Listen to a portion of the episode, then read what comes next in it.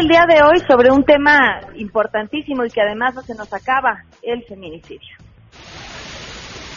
Y bueno, y en ese sentido también toca reflexionar sobre qué tan novedoso es este fenómeno, si es que el feminicidio ha existido toda la vida, yo diría, bueno. Es además martes de Guille Gómora y nos pondrá en contexto sobre los jóvenes y la elección. Buenas tardes a ti y a nuestro auditorio. Los jóvenes definirán la elección presidencial del 2018. El candidato que quiera llegar a los pinos deberá ganarse la voluntad de 14 millones de primovotantes. Los detalles más adelante. Y así arrancamos a todo terreno. MBS Radio presenta a Pamela Cerdeira en A Todo Terreno, donde la noticia eres tú.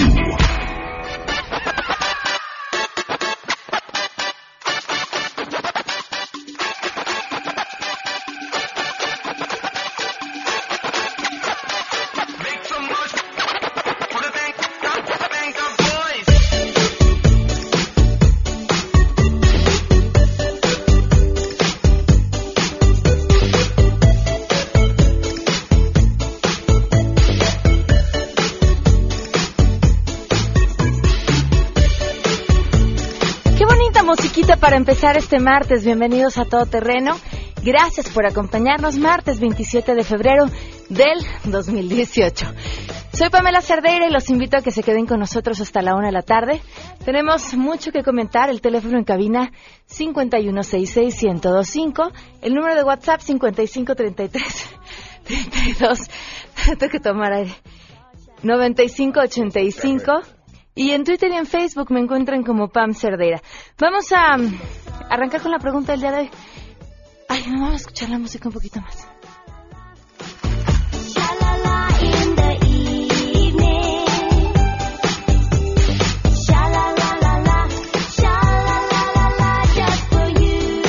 Y además saben que el día está así, está, está bonito. El día de hoy estaba ayer, después no es una tarde extraña lluvia, granizo, digo, quienes nos escuchan desde la Ciudad de México, este olor a humedad que invadía la ciudad y hoy, y hoy el día está bonito, así. Ahora sí, la... Esta es la pregunta que les hacemos el día de hoy. Queremos conocer tu opinión a todo terreno crees que deberían de hacer las autoridades en el caso del menor que chocó con aliento alcohólico? Bueno, pues yo considero que de entrada los padres del menor de 12 años deberían de pues ayudar a los padres de los de los afectados, de los niños que fallecieron lamentablemente. Eso por un lado y por otro, considero que al menor pues de entrada sí necesita un apoyo psicológico urgente porque pues hacer ese tipo de cosas no creo que sea normal o no es normal. Entonces considero que, que sí debería tener un apoyo psicológico o psiquiátrico urgentemente y bueno, a partir de eso pues ya, darle una sanción. Bueno, pues deberían de penalizar al niño, de alguna manera llevarlo a un lugar donde le enseñen y le digan que lo que hizo está mal, de alguna manera que cumpla una condena relativa a su edad y a los padres sí imponerles una multa que implique un, un fuerte peso dentro de la ley. Creo que eso es lo que deberían de hacer, además de eh, llevar al niño a una terapia psicológica donde se le explique las consecuencias que tuvo su acto. Legalmente no sé qué se puede hacer contra el niño o sus papás, pero pues sí sería importante que especialistas lo atiendan para ver si se puede rescatar ese chamaco. A todo terreno. Es que el tema de la justicia con los menores es todo un asunto. Si ustedes no conocían esta historia, un niño de 12 años en Tláhuac, manejando, es que ya partimos desde ahí, un niño de 12 años, al frente de un bobón, atrás de un volante, eh, tiene un accidente y cinco menores de edad que venían con él en el vehículo salen prácticamente disparados de este y, por supuesto fallecen y, a este lo que le sigue, ¿no? La historia, el menor, los familiares, los familiares del menor que no llegaban por él, pero, pero por supuesto todas las preguntas que nos hacemos de qué, ¿Qué sería la justicia desde el punto de vista de los familiares de los niños que fallecieron? ¿Qué sería o qué tendría que ser la justicia si lo vemos desde el punto de vista de que era un menor quien iba manejando? Y que tampoco queremos, no sé, yo creo que tampoco queremos un menor de 12 años en la cárcel, bueno, podría estar en la cárcel, pero, pero eso es lo que queremos, eso es lo que buscamos. Y cuando un niño de 12 años hace eso, también de quién es la responsabilidad y qué tendría que pasar con, pues, con los tutores, con los padres, con quienes tendrían que vigilar que un niño de 12 años no se pusiera tras un volante. Y, y también creo que tenemos que ver esto con una perspectiva eh, como si nosotros tuviéramos 12 años, ¿no? Y con las posibilidades que tuvimos o que podríamos tener de hacer una tontería, lamentablemente una tontería de este tamaño, a esa edad. Vaya, el, el tema creo que es complejo, pero bueno, ya lo estaremos platicando más adelante. Nuestro conteo. Hoy se cumplen cinco meses con 27 días del feminicidio de Victoria Pamela Salas Martínez. La primera vez que la familia de Victoria estuvo con nosotros, buscamos a la Procuraduría de Justicia de la Ciudad de México para discutir este y otros temas. Alrededor del feminicidio, la respuesta que nos dieron era, primero, que no podían salir a hablar del tema porque estaban trabajando en algo del informe. La segunda respuesta que nos dieron fue que no iban a salir del tema, hablar del tema, porque no querían entorpecer la investigación. Retomo esto porque hoy los buscamos para ver si podían salir a hablar de, del tema de este menor de edad en Tláhuac y la respuesta fue que no que no podía es que vaya parece broma que no iban a salir a hablar por un tema de derechos humanos, ¿verdad? De derechos humanos. La Procuraduría Capitalina, que se pasó por el arco del triunfo los derechos humanos de Marco Antonio, dando a conocer videos que lo único que hacían era buscarlo criminalizar, dando a conocer a los medios de comunicación información sobre el menor que no tenían por qué dar a conocer, buscando criminalizarlo a toda costa por lavarles la cara a los policías que lo habían detenido, que de inicio ya habían cometido un error el no seguir el protocolo. La Procuraduría Capitalina preocupada por los derechos humanos y por eso no sale a hablar de un tema. ¿En serio? Es la tercera excusa, excusa que escuchamos. Era una situación distinta, pero la tercera. A ver con cuál nos salen mañana. Cinco meses, 27 días, seguimos contando.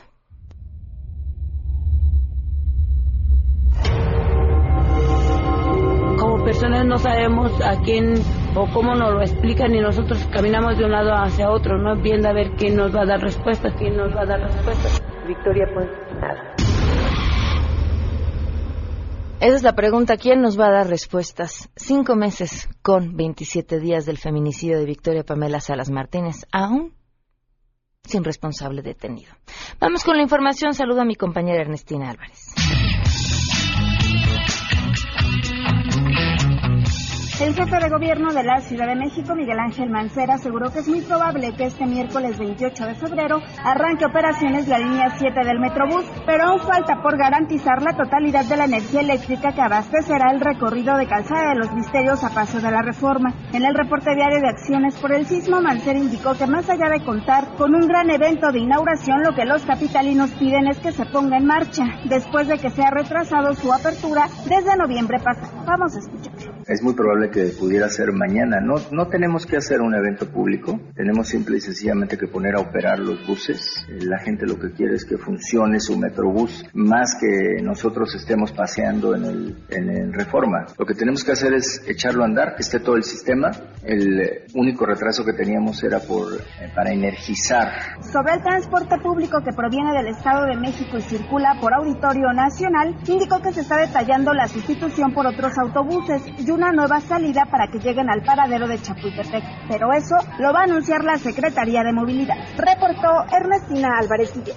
El Poder Judicial de la Federación decidió aplicar medidas de racionalidad del gasto para lograr un ahorro de 1.290 millones 800 mil pesos en el ejercicio fiscal 2018. Del total, 280 millones corresponderán a la Suprema Corte de Justicia de la Nación, mil millones al Consejo de la Judicatura Federal y 10 millones 800 mil pesos al Tribunal Electoral del Poder Judicial de la Federación. Para lograr el ahorro comprometido se acordó de diferir proyectos de obra pública no prioritarios racionalizar los gastos de viáticos y pasajes, así como la adquisición de bienes muebles e inmuebles y de gastos de ceremonial y difusión. En el rubro de recursos humanos, el acuerdo dispone que la creación de plazas obedezca a las necesidades institucionales indispensables para la atención de asuntos prioritarios y estratégicos del ámbito jurisdiccional, sujeta a la autorización de las instancias competentes de cada órgano del Poder Judicial de la Federación, informó René Cruz González.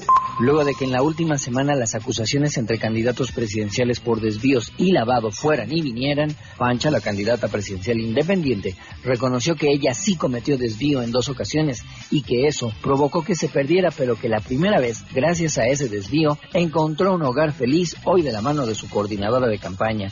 Y la segunda vez que se desvió, esa vez sí se metió un susto porque pensó que dónde más encontraría tanta comodidad para vivir. Sobre el lavado dijo que también había cometido lavado de dinero, pero que fue una vez que traía un billete en el cuello, una vez que la bañaron, pero que fueron solo 500 pesos. Así entonces, la candidata independiente.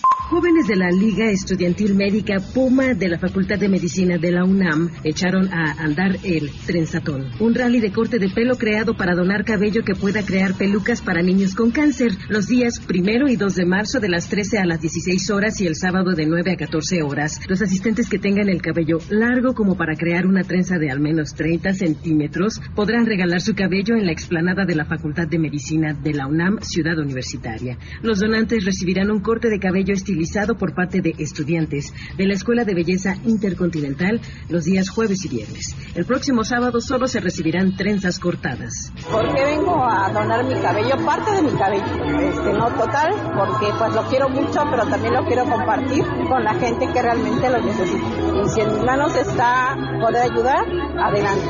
Y pues nada más sería ahorita una trenza y pues si vuelve a ver la campaña y vuelve a crecer nuevamente, pues aquí nos veremos el próximo año. Informó Rocío Méndez.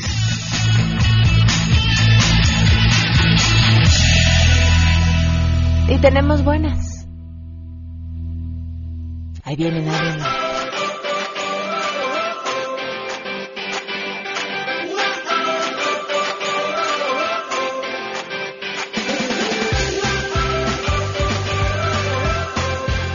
Rocío Méndez, comandante en jefe de las buenas noticias. Debería ser comandanta en jefa, ¿no? ¿Sería lo, ¿Sería lo correcto?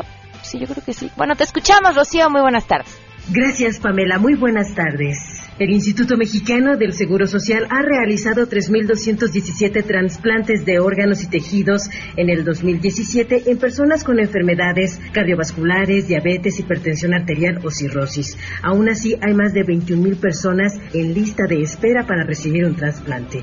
Escuchemos al doctor José Yamamoto. En donación del periodo 2008 a 2012 hemos tenido un crecimiento comparado con 2013 a 2017, es decir, comparando cinco años de dos administraciones, hemos tenido un crecimiento del 164% en la donación de órganos y tejidos. Ahora bien, en materia de trasplantes, también comparando ambos periodos, hemos crecido un 40%.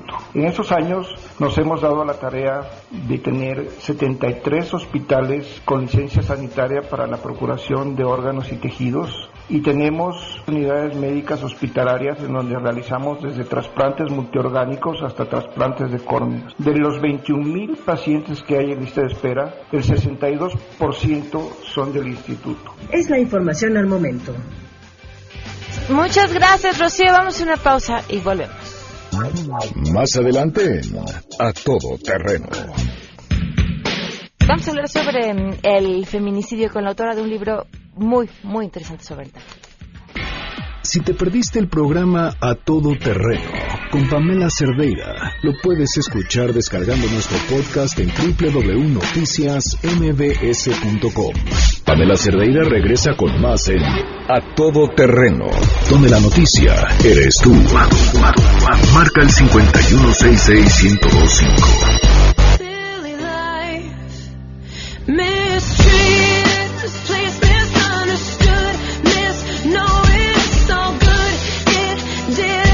12 con 16, ya me corrigieron que no se dice comandanta, se dice comandante. ¿Será? Si sigo con que, es una palabra neutra. Tengo mis dudas. Pero entonces sería comandante en jefa. ¿O le cambiamos el nombre a Rocío?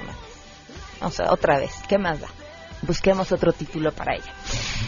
Una mirada al feminicidio es el nombre del libro de Mariana Berlanga. Ella es doctora en estudios latinoamericanos por la Universidad Nacional Autónoma de México, activista, periodista y, y además tiene una historia muy linda de por qué comenzó a acercarse e interesarse en este tema. Bienvenida, gracias por acompañarnos. Muchísimas gracias por la invitación. Me lo platicabas en el corte, pero creo que sería interesante que le platicaras al público también en qué momento el tema del feminicidio fue el que capturó tu atención.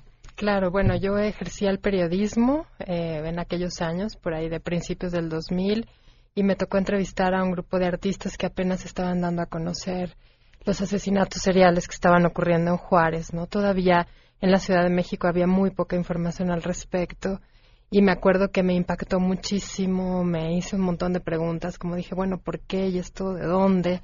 ¿Cómo es posible que lo aceptemos? Y ahí comencé una larga carrera como activista y después como investigadora y bueno, digamos, yo siempre digo que el tema me eligió a mí, yo no elegí el tema, ¿no? Entonces, bueno, este libro en realidad viene a culminar 15 años de trabajo alrededor del feminicidio en momentos en que el tema no era tan conocido, no era tan estudiado, bueno, de hecho se decía, yo cuando escribí la maestría con ese tema me decían que era un tema de moda, que entonces... ¿En serio? ¿Un Sí. tema de moda? Sí, sí, sí. Entonces, eh, bueno, la buena noticia es que creo que hoy tenemos mucho más conciencia y mucho más apertura para hablar de estos temas que incomodan bastante. O sea, a nadie nos gusta saber que eso ocurre en nuestra sociedad. Y la mala noticia es que, pues, el tema, lejos de resolverse, se ha agravado mucho más, ¿no? O sea, es decir, las cifras eh, cada vez son más altas y no sabemos cómo detener esta violencia. Entonces, este, es, un, es un sentimiento bastante contradictorio el, el que tengo en este momento. ¿no? ¿Cuáles son los factores que tú encuentras a través de tu investigación? Pues mira, Detonantes, si yo hay. creo que hay un factor que es el factor que yo analizo, sobre todo en mi libro, que es el factor cultural. O sea, bueno, y que se compone de muchas cosas. Hay muchos sim- símbolos, signos, códigos en nuestra sociedad que hacen que este tipo de violencia no solamente sea justificada, sino que sea reproducida. Es decir, cada vez que aparece una mujer asesinada, la primera pregunta es en relación a la víctima dónde estaba, por qué estaba vestida de esa manera, por qué no estaba en su casa, seguramente tenía una doble vida, etcétera. O sea, hay una duda sobre la víctima y un estigma tremendo, ¿no? Y entonces creo que así, bueno, ayudamos a reproducir inconscientemente toda esta violencia. Eh, bueno, creo que eso ha estado de toda la vida, ¿no? En este contexto me parece que todos los cambios económicos que se han dado, bueno, a partir sobre todo de, de los años 90, que es cuando se empiezan a registrar los feminicidios en Juárez, con el Tratado de Libre Comercio, la, eh, la, la entrada en vigor de este tratado y la, la industria maquiladora de exportación como uno de los grandes, digamos, elementos de nuestras ciudades latinoamericanas, porque además encuentro que este es un fenómeno que se da de manera muy parecida en los países latinoamericanos. Bueno, todo eso hace para que las mujeres o ciertas mujeres queden muy, muy vulnerables, ¿no? Es decir, las mujeres hoy en día están sin una red de apoyo, sin una red familiar, y bueno, y eso las hace so- sospechosas también, ¿no? Porque a la sociedad no le gusta ver a las mujeres solas, y bueno, son mujeres que no es porque ellas hayan tenido un afán de, de libertad, sino porque el propio sistema está requiriendo de su mano de obra y está, eh, digamos, alterando los roles de género tradicionales sin que la sociedad haya podido transformar su imaginario de lo que tendría que ser una mujer, ¿no? Entonces, de alguna manera hay como una especie de castigo contra estas mujeres que rompen los códigos o, o la manera de ser mujer desde un punto de vista muy patriarcal. ¿Qué más? Eh, y entonces, bueno, por eso yo creo que este lo vemos exponenciado y bueno, ya eso habría que agregarle un elemento súper importante que es que actualmente obviamente los poderes se han reconfigurado, pero eh, los poderes ilícitos están siendo lo más, los más importantes, sobre todo para, para darle ganancias al gran capital. ¿A Es- cómo a qué te refieres? Estoy hablando del tráfico de mujeres, de la venta de armas, La de la venta de la delincuencia, exactamente, y bueno, y eso es, digamos que México está tomado por, Ujú. eh, por los grandes cárteles, que en realidad son los Pero que... fíjate, hablamos, o sea, pensamos en, en los grandes cárteles, pero la, la mayor parte de la violencia feminicida viene desde casa. Es que yo creo que... Es tu pareja, es con quien decidiste Sí, compartir tu vida. Pero yo no veo estas dos violencias, es una de las cosas que yo he pensado mucho, no las veo separadas. Yo creo que con la impunidad que se genera, o sea, por ejemplo, los crímenes, el patrón de Juárez es característico de la delincuencia organizada, ¿no? Estas mujeres que no solamente son asesinadas, sino cuyos cuerpos son expuestos, abandonados en lotes baldíos, para que la sociedad las vea, las mire, ¿no? Para que quede claro el poder de vida y de muerte de estos grupos. En el momento en que se permite eso, en el momento en que estos crímenes quedan totalmente impunes, se está mandando un mensaje a toda la sociedad No cualquiera puede hacerlo. de que asesinar a una mujer no va a tener ninguna repercusión. Aquí tenemos el conteo de Victoria. Hoy contemos cinco meses, 27 días. Supongo mañana se deben de cumplir los seis meses, eh, o pasado mañana se deben de estar cumpliendo los seis. Y no pasa nada. Exactamente. No pasa nada. Pero, y ese caso porque decidimos que es ese caso, pero son 50 casos más. Pero es. tampoco pasa en la víctima del asalto, tampoco pasa en la víctima del asesinato. No, no, no quiero hacer menos, porque, y te, te lo aclaro nada más, porque creo que además ni siquiera son comparables, porque tienen, eh, son fenómenos distintos lo que hacen que esto suceda, pero si lo fuéramos a comparar en el tema de la delincuencia organizada, asesinan a cinco hombres y la respuesta inmediata de la autoridad es, ah, es que estaban ligados al crimen organizado. Entonces, entonces ya tampoco importa, ya tampoco investigamos, Así ya es. nos da igual. Yo lo que planteo en mi libro es que estos crímenes de Juárez en los años 90 inauguran Ajá. otro momento Ok. en este país. Los Sí. ves como un parteaguas. un parteaguas en donde justamente se rompe una frontera ética, por decirlo de alguna manera, y donde esta violencia comienza a ser totalmente espectacular. Lo que te decía, o sea, no solamente basta matar, sino hay que dejar Hay el que presumir que la maté. Entonces, bueno, en un primer momento fueron las mujeres, sobre todo las mujeres pobres, fronterizas, migrantes, etcétera, etcétera.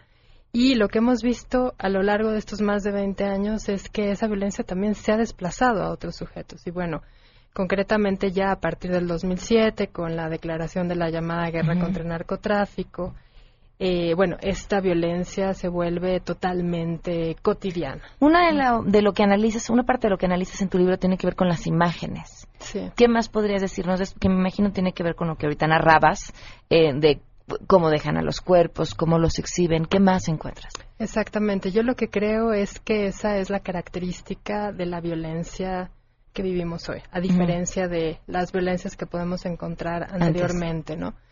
A- Hay una hay un afán de espectacularidad, de, de hacer esta violencia ostentosa.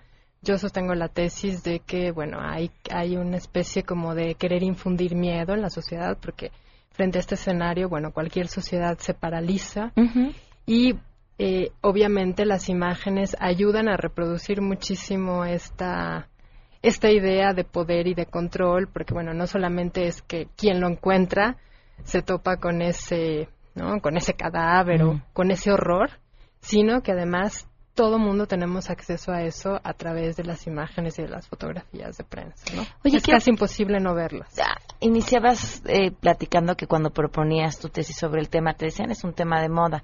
Hoy hoy se dice con el Me Too exactamente lo mismo. Exactamente. Es un tema de moda. Exactamente, yo creo que es una forma de minimizar el tema, ¿no? Y creo que esto habla de todas las resistencias que todavía se encuentran en nuestra sociedad para asumir que realmente tenemos un problema y que toda esta cuestión del feminicidio, del abuso, del acoso sexual en realidad dan cuenta de un problema social. Yo siempre digo, bueno, para mí el feminicidio no es un problema de las mujeres, ¿no? O sea, es un problema que tenemos como sociedad, porque además ahí donde asesinan a una mujer o donde violan a una mujer, bueno, va a haber una ruptura en el tejido social tremenda, va a haber, se desata la guerra prácticamente, ¿no? Entonces, eh, yo creo que es un asunto que tendríamos que mirar eh, como de manera integral, ¿no? No creo que sea solamente un tema que debamos estar siempre defendiendo las feministas o las mujeres, sino que realmente nos debe de colocar a todas y todos la pregunta de, bueno, ¿y, y qué parte del entramado del feminicidio, en qué parte de ese entramado estoy yo, ¿no? De qué manera justifico, avalo también, diciendo, bueno, esto no es importante, ay, que estas mujeres tan escandalosas, no es para tanto. Yo me acuerdo que en los años 90, bueno, los gobernadores de Chihuahua, por ejemplo, se la pasaban minimizando todo el tiempo el tema, ¿no? Dicen, bueno, es que el problema es que las mujeres salen muy temprano de sus casas o llegan muy tarde eh, y además no son tantos, no son 300, son 150, ¿no? Entonces, bueno, con este tipo de lógicas, en realidad todo el tiempo lo que se ha querido es minimizar el tema, ¿no? Y bueno, ya pasaron más de 20 años y todavía vemos estas resistencias y esas resistencias hablan justamente de cómo nos vemos, ¿no? Yo por eso a mí me gusta mucho trabajar con esa palabra, con la mirada, porque en la mirada está la violencia más sutil.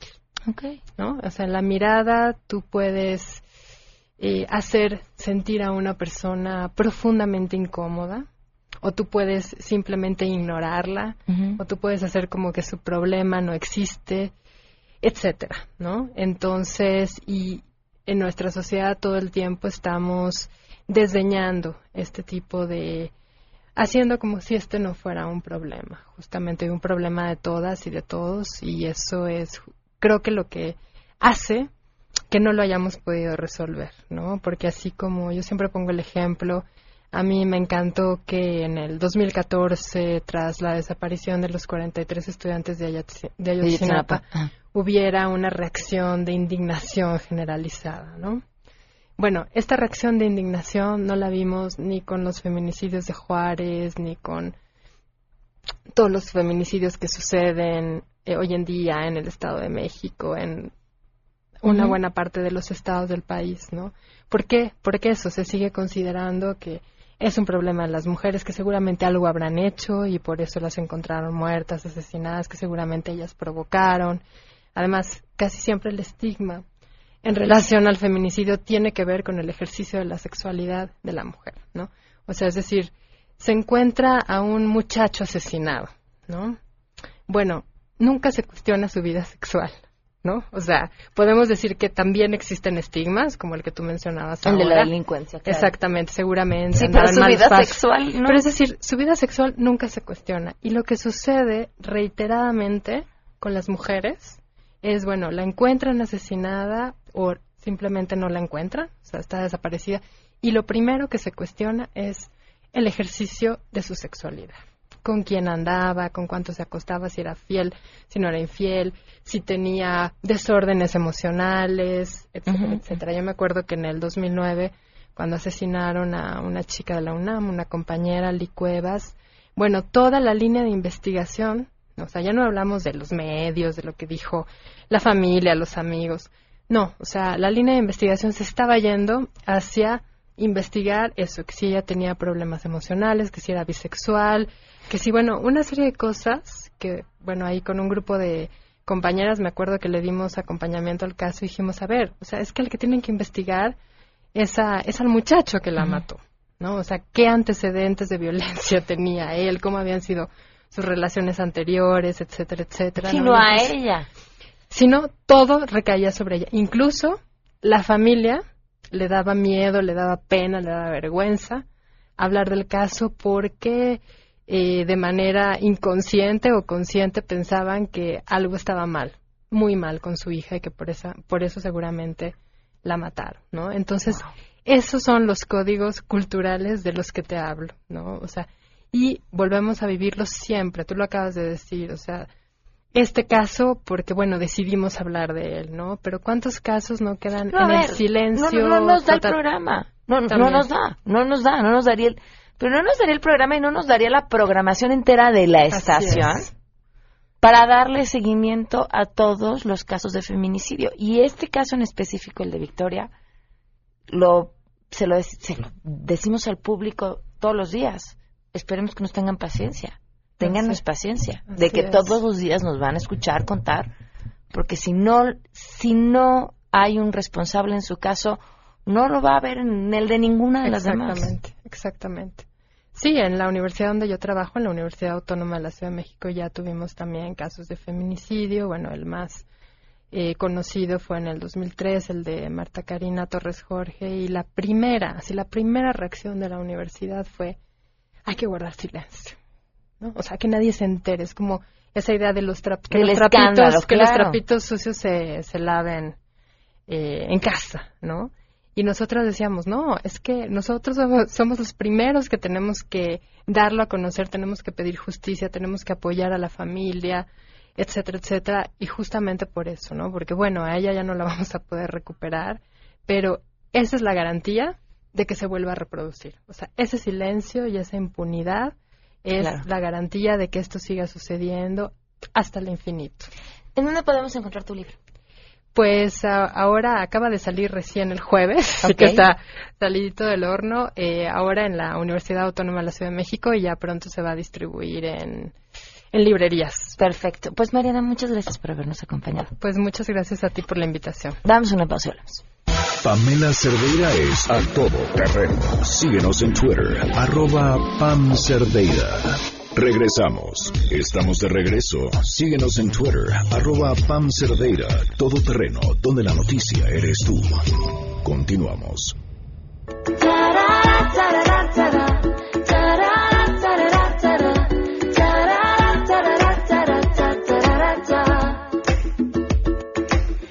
Take a trip back to the start when I was sitting all alone with half a heart. I was wasting a wasting a wasting a waste of my time. You walked up to me and asked for my name. Now every little thing to me. 12 con 37, continuamos a todo terreno. Gracias por seguir con nosotros. Nos acompaña vía telefónica Elena Char, jefa de la Unidad de Coordinación Sectorial y Regional de la Secretaría de Turismo. Gracias por estar con nosotros, Elena. Muy buenas tardes. Hola, buenas tardes, Pamela. Qué gusto saludarte. Me encanta que las buenas noticias vengan del sector turístico porque tenemos sin duda muchísimo que ofrecer para donde volteemos y que es ahora lo que lo que tienen entre manos. Bueno, pues fíjate que nos dimos cuenta que los grandes chefs de México, pues no solamente tienen restaurantes en México, sino que también tienen restaurantes en todo el mundo. Entonces, vamos a todo el mundo con una marca país. Pero ¿qué falta? Empujar a estos pequeños pro- proveedores, productores del campo, que son parte de estos grandes platillos de nuestros chefs. Y muchos de ellos son productos con denominación de origen que tienen un reconocimiento a nivel mundial. Entonces, lo que esta, en esta ocasión estamos invitando a todos los chefs mexicanos a que conozcan provi- proveeduría nacional, productores eh, de todo tipo, pero especialmente de las denominaciones de origen y las marcas colectivas. Así que lo que vamos a hacer es invitar a grandes chefs a presentarles productores mexicanos eh, que tienen un ejemplo la bacanora, el tequila, el queso cotija, el mango ataulfo, la vainilla de papantla y les vamos a presentar esos pro- productores porque de qué nos sirve tener eh, de- marcas de denominación de origen eh, con una cocina que es con, eh, que es ya el patrimonio intangible de la humanidad registrada de esa manera si no promovemos a toda la cadena de valor que tiene atrás nuestras grandes recetas mexicanas. Entonces pues el 7 de marzo vamos a presentarles a los chefs mexicanos productores nacionales para impulsar también el producto nacional y lo hecho en México. A ver, ¿cuáles son estos productos que decías tienen denominación de origen? Mencionabas ya algunos. Eh, ¿Qué otros más? Digo, porque creo que también es importante que, nosotros los tengamos presentes. Claro. Mira, es la, la vainilla de Papantla, ¿no? El mango ataulfo. Este, tenemos el, la bacanora, que es de Sonora. Eh, el tequila, el mezcal, ¿no? Después de hacer este enlace entre los productores y los chefs, ¿cómo conseguir que el consumidor final, que en este caso supongo serían los clientes de estos restaurantes en el extranjero, eh, caigan en cuenta sobre aquello que están consumiendo y que termine retribuyéndose en ganancias para el país, para los productores y demás? Claro, mira, lo que estamos haciendo es que, mira, muchos chefs anteriormente, ¿qué pasaba? Pues consumían las, las cosas de fuera, ¿no? Y todavía sigue pasando. O sea, importan la carne, importan varios insumos como la miel. Entonces, lo que estamos haciendo es de que ellos, los chefs, pues dejen de importar estos insumos y conozcan proveedores mexicanos de alta calidad y pues obviamente que esos empleos que antes se generaban fuera del país ahora se generen en México. O sea que si nosotros promovemos que se consuma más lo mexicano, pues ¿qué va a pasar? Que estos productores pues primero les van a vender a los restaurantes nacionales, ¿no? A los que tienen acá. Voy a poner un ejemplo. Marta Ortiz va a participar en este ejercicio. Marta tiene el restaurante de Dulce Patria eh, aquí en México, pero también tiene restaurantes en Londres. Entonces estos pequeños productores van a poder exportar a Londres y van a poder conocer los londinenses o en su caso pues otros eh, eh, extranjeros consumir lo, lo hecho en México. Y así no solamente apoyas a los productores, sino que también generas una marca país. Entonces, por eso que yo quiero invitar a todo tu auditorio a que venga a esta rueda de negocios para que los chefs mexicanos conozcan sus productos y los y, y estos productos puedan ser impulsados en los menús de los chefs tanto a nivel nacional como internacional. Pues eh, Elena, les deseamos mucho éxito este 7 de marzo. El 7 de marzo en el restaurante El Lago. Ok. Mucho Este, éxito. Cualquiera puede ir nada con que vayan y ya pueden entrar sin problema alguno. Se tienen que registrar en www.conectatealturismo.mx. Ok. Muy Te bien. voy a decir, el sotol, la charanda, chile habanero, café de Veracruz, arroz del estado de Morelos, café de Chiapas. Pues bueno, tenemos maravillosos productos que no los conocen en el mundo y la Secretaría de Turismo, a través de nuestro secretario Enrique de la Madrid, pues está haciendo este esfuerzo para que se conozca. Pues ahí está la invitación al público y para ya, por favor, porque nos estás matando de hambre en este momento. Si, si, si mencionas un producto más, voy a salir corriendo de la cabina. Oye, muchas gracias, Pam. Gracias, Te invitamos también a ti. Sí, claro, claro, claro, ahí estaremos, nos damos una vuelta por ahí. Muchísimas gracias. Muchas gracias por todo, un abrazo. Hasta luego. Le agradezco también a Simón Hernández, abogado del Instituto de Justicia Procesal Penal, que nos acompaña vía telefónica. Simón, ¿cómo estás? Muy buenas tardes. Buenas tardes, Pamela. Simón, quien ha estado a cargo de, de todo el asunto de Marco Antonio Hernández. Eh, Simón, ¿qué es, ¿qué es lo que ha sucedido? ¿En qué van? Pues mira, eh, hay algunas actualizaciones. El día de ayer tuvimos una audiencia ante un juez de control, eh, justamente por el tema de la investigación deficiente que no estaba siendo exhaustiva.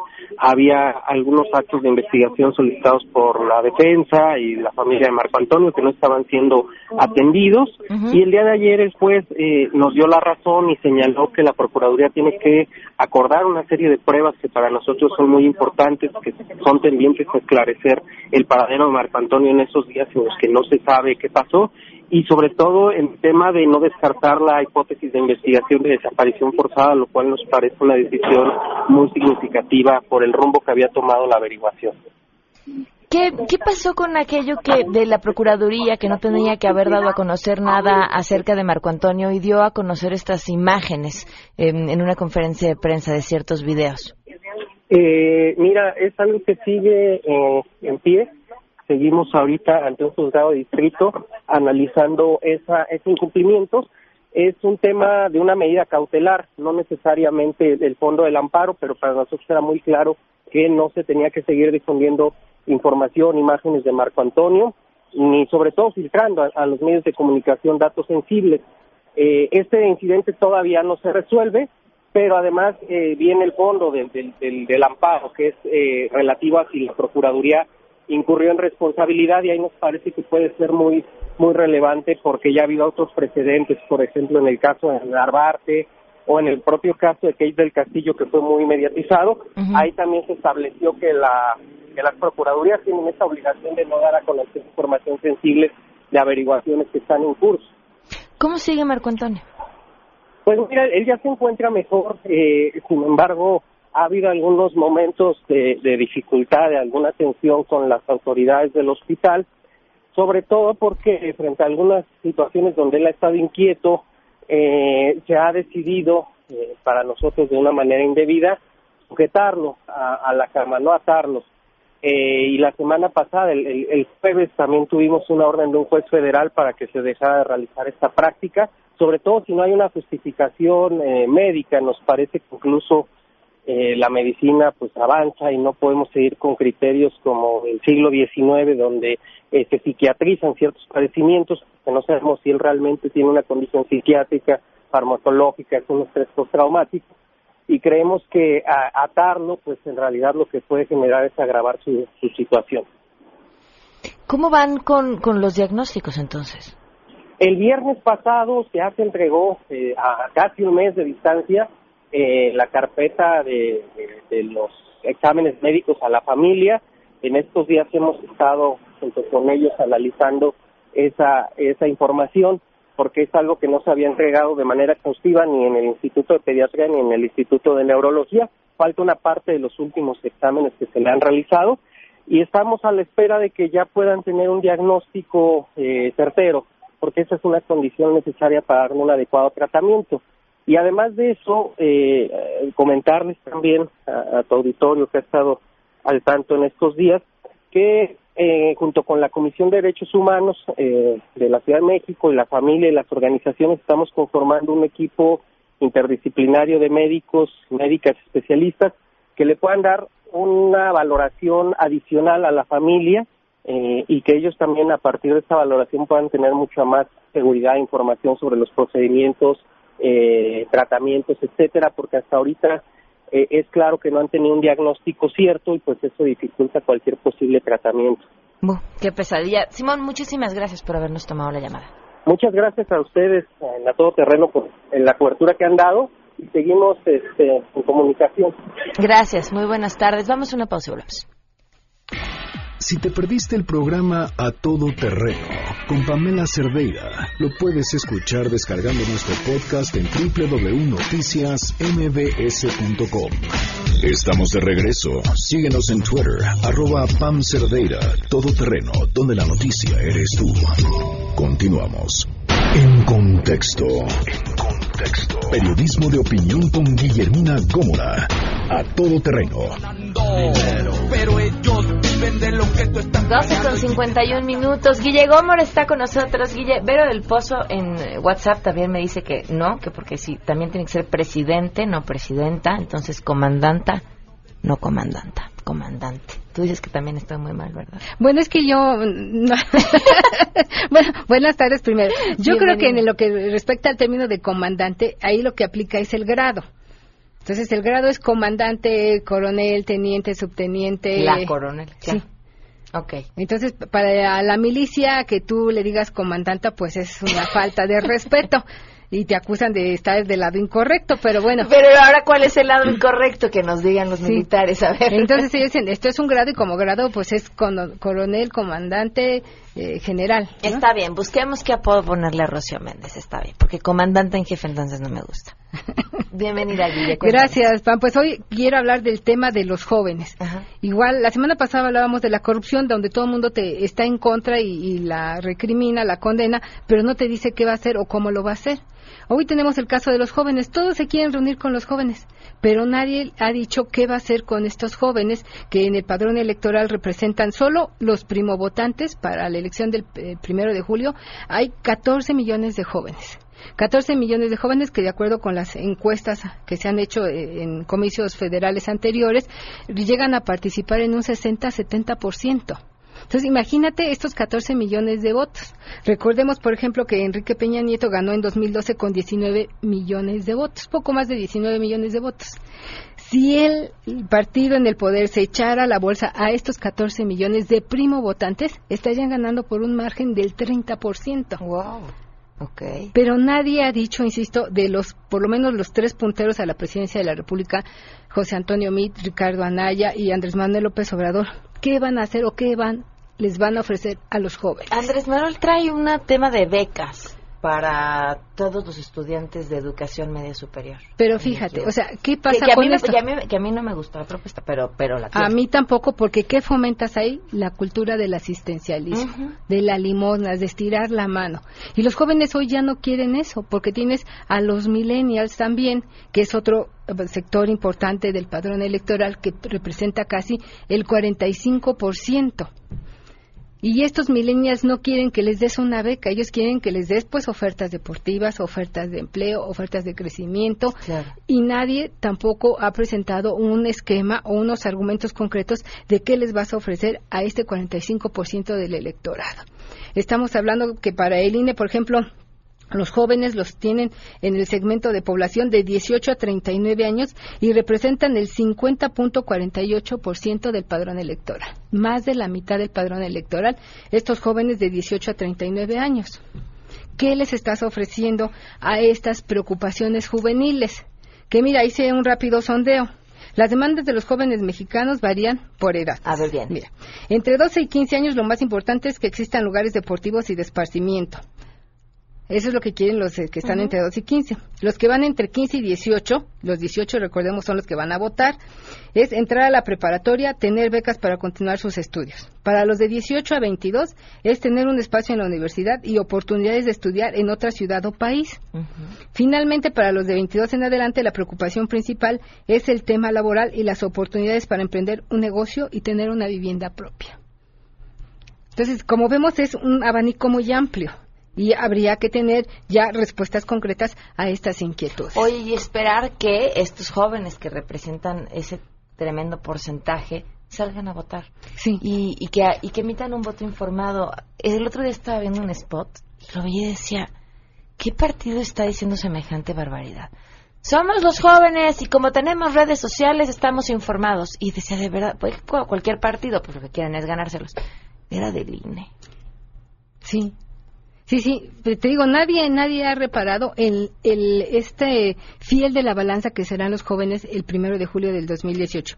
Hablabas de la parte de la votación. En 2012 el porcentaje de participación de jóvenes de 18 y 19 años fue apenas del 40%.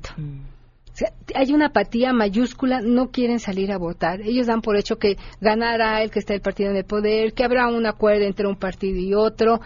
No quieren el populismo. Algunos dicen, sí, qué bueno que gane, ya sabes quién. Pero dicen, ¿por qué? Porque me va a dar becas.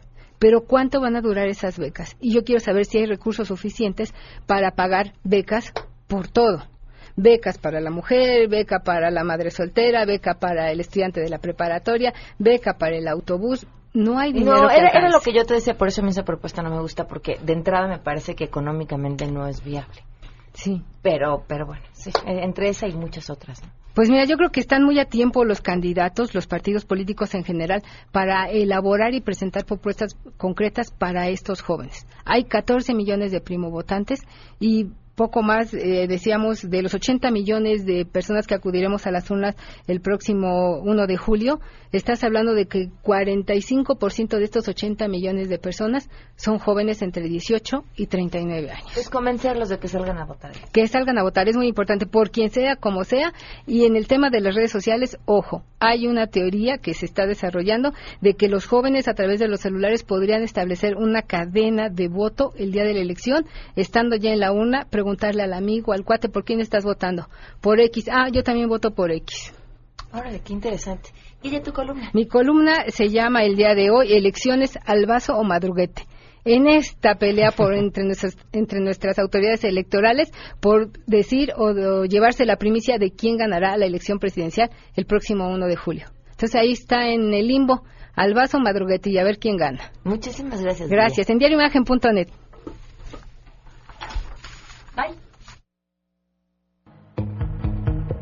They all got the same heartbeat, but hers is falling behind.